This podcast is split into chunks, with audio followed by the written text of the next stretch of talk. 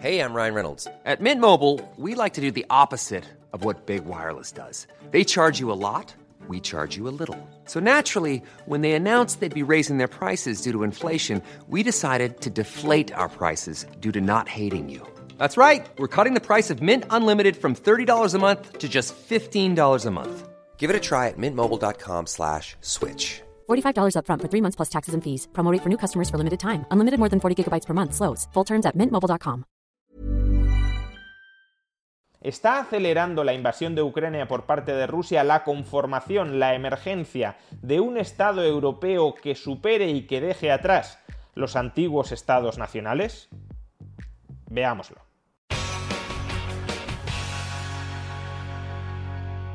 Decía el historiador Charles Tilly que la guerra hizo al Estado y el Estado hizo la guerra.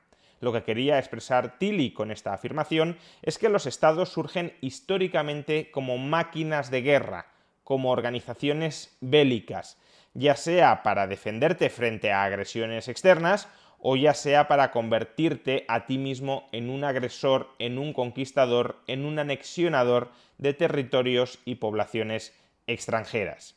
Y asimismo, una vez se generaliza la forma política estatal, que recuerdo es una forma política concebida y perfeccionada para hacer la guerra, lo que sucede es que la guerra a gran escala, la guerra masiva, se extiende por todo el territorio mundial. Esto es lo que quería decir Tilly con esta famosa afirmación de que la guerra hizo al Estado y el Estado hizo la guerra. Más recientemente, el también historiador Peter Turchin ha dado respaldo empírico, historiográfico, cliométrico a esta afirmación de Charles Tilly. De acuerdo con Turchin, los estados han surgido históricamente por alguna de estas tres vías.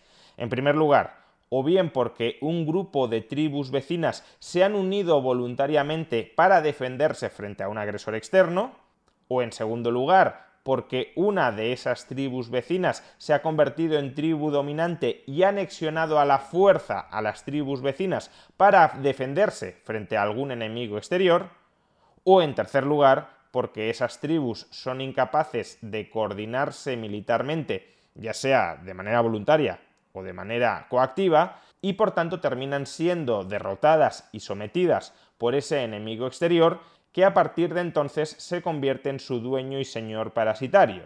En un vídeo anterior ya expliqué por qué los estados, en última instancia, no son más que la mafia dominante y monopolística dentro de un territorio.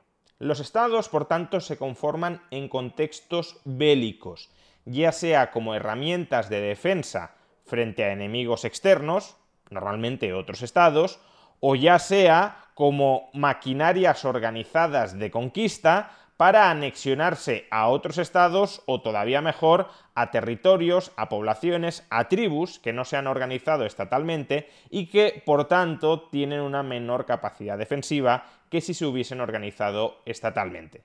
En ausencia de ese contexto bélico, en ausencia de esa distinción entre amigo y enemigo, que como decía Carl Smith es la división básica en todo orden político, los estados no tienden a emerger no hay incentivos sociales institucionales para que emerjan los estados. De hecho, es muy complicado que personas o grupos que no se identifican como parte de una misma comunidad política terminen conformando un Estado si no es porque reciben presiones externas, ya sea oportunidades de conquista o amenazas de ser conquistados, para que se unan y para que se cohesionen conformando de esa manera un nuevo pueblo unido, una nueva entidad política que no deja de ser en última instancia un ejército.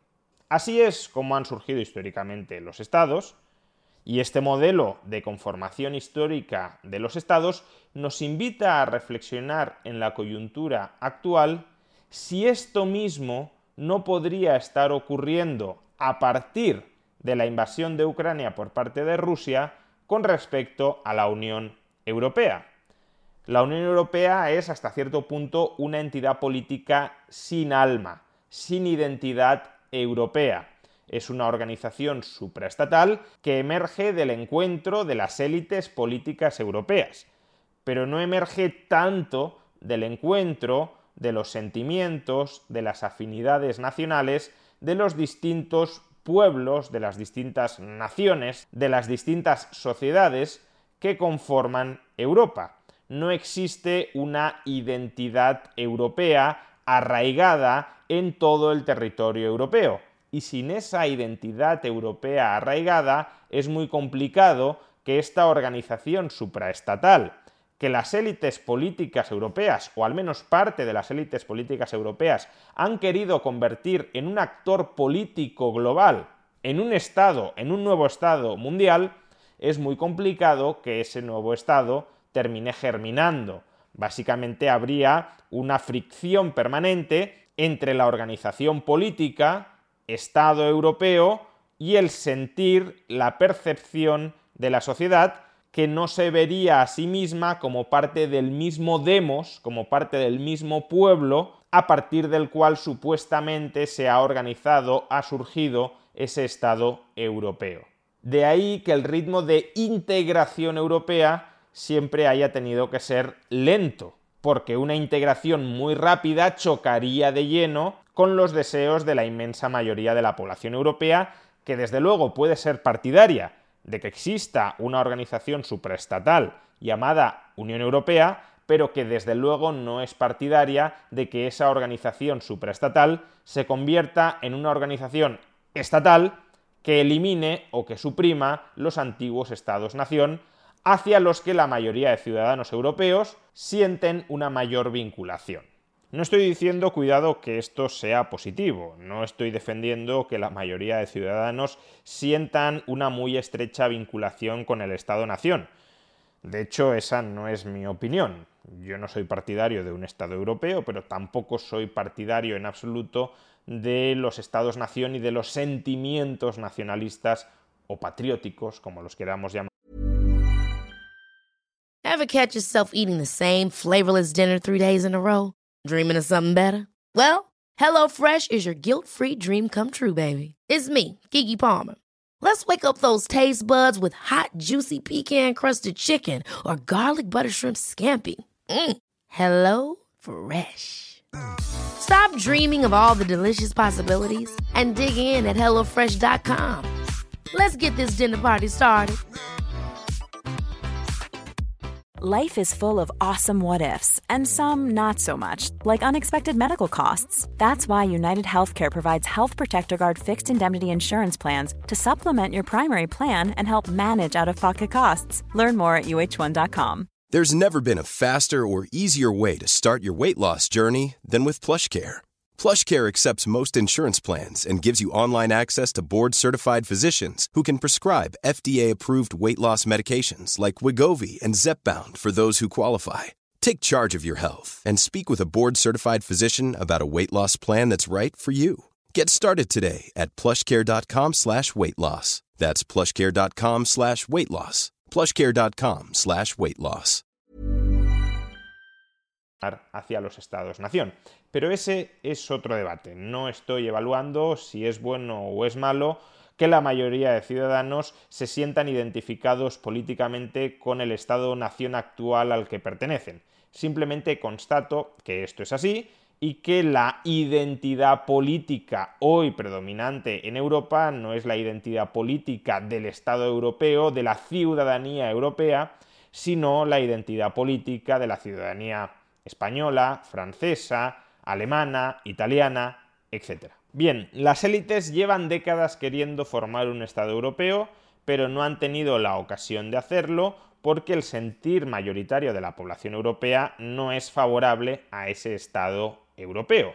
Pero ¿podría ocurrir que con la guerra en Ucrania las cosas estén empezando a cambiar? Dado que los estados han surgido históricamente como formas de organizar la defensa frente a amenazas exteriores o como forma de convertirte en una amenaza frente a otros pueblos no organizados, podría ser que ahora mismo los europeos perciban a Rusia como una amenaza externa y frente a esa amenaza externa consideren que ahora sí ha llegado el momento de organizarse estatalmente como parte de una unidad política más amplia como podría ser la Unión Europea? Pues así parece desprenderse de la evidencia. en un reciente paper titulado Los europeos se congregaron alrededor de la bandera de la Unión Europea, de la bandera de la Unión Europea, después de la invasión de Ucrania por parte de Rusia, los investigadores encuentran un efecto por la invasión de Ucrania entre la población a la que han encuestado y entre la que se observa una mayor predisposición a integrarse políticamente en un ente superior llamado Unión Europea. Más en concreto, la invasión de Ucrania ha promovido que los ciudadanos sigan más atentamente la política europea, que defiendan una mayor integración y unificación estatal europea, que consideren que su país se beneficia de pertenecer a la Unión Europea, que se sientan vinculados emocionalmente a Europa y que defiendan el apoyo financiero entre miembros de la Unión Europea. Lo que aparentemente todavía no ha conseguido la guerra en Ucrania es que uno considere que se beneficia personalmente, no socialmente, no nacionalmente, sino personalmente de pertenecer a la Unión Europea. La mayoría de encuestados no consideran que obtengan grandes ventajas personales por pertenecer a la Unión Europea y tampoco ha conseguido, de momento, que uno se sienta, que uno se identifique como europeo. Es decir, lo que ha conseguido es que más europeos, sin sentirse ciudadanos europeos como tales, sin tener una identidad europea, estén a favor de conformar un mayor Estado europeo. Incluso podríamos decir estar a favor de sacrificarse personalmente para apoyar un mayor Estado europeo, porque si yo no obtengo ventajas personales por la Unión Europea y si yo no me identifico como europeo, pero aún así apoyo, defiendo, promuevo un Estado europeo, es porque acepto el sacrificio personal de conformar un Estado europeo para un mayor interés, para un mayor bien general. ¿Cuál sería ese bien general por el cual me estaría sacrificando yo? Básicamente organizar una defensa europea frente a una amenaza exterior como Rusia. Y si eso termina siendo así, no nos quepa ninguna duda que con el tiempo ese Estado europeo terminará construyendo la propia identidad europea, por ejemplo, a través del control y la regulación de los planes de estudio de los estudiantes para que estudien historia europea, literatura europea, valores cívicos europeos, política europea, etc. Es decir, para que se vean miembros de la polis europea, no de la polis nacional, sino de la polis europea. Ahora bien, tengamos en cuenta que todos los estados-nación actuales en su momento se comportaron de la misma manera. Es decir, no es que existiera una identidad nacional a partir de la cual se construyera el Estado, sino que en gran medida la identidad nacional es una construcción, es una reconstrucción de un Estado que se origina por los motivos que ya hemos expuesto con anterioridad, ya sea por conquista o ya sea por asociación voluntaria o coactiva como herramienta defensiva frente a un enemigo exterior. En definitiva, uno de los efectos colaterales de la invasión de Ucrania por parte de Rusia podría ser el incentivo a avanzar en una mayor integración política europea. Un incentivo que las élites europeas, las élites políticas e intelectuales europeas siempre han tenido, pero que hasta el momento se había visto frenado, limitado, porque ese ímpetu suprapolitizador de Europa no era compartido por la mayoría de la población europea. Con la invasión de Ucrania y con la identificación de Rusia como una amenaza externa para los diversos países de Europa, una amenaza externa frente a la que hay que defenderse y frente a la que hay que organizarse para articular esa defensa, los ciudadanos, sin embargo, están empezando a aceptar, están empezando a ceder ante el deseo de las élites europeas de conformar esa unidad política supraestatal se comprueba nuevamente, por tanto, que la guerra hace al Estado. Y no perdamos de vista que el Estado hace la guerra. Y estados más grandes hacen guerras más grandes.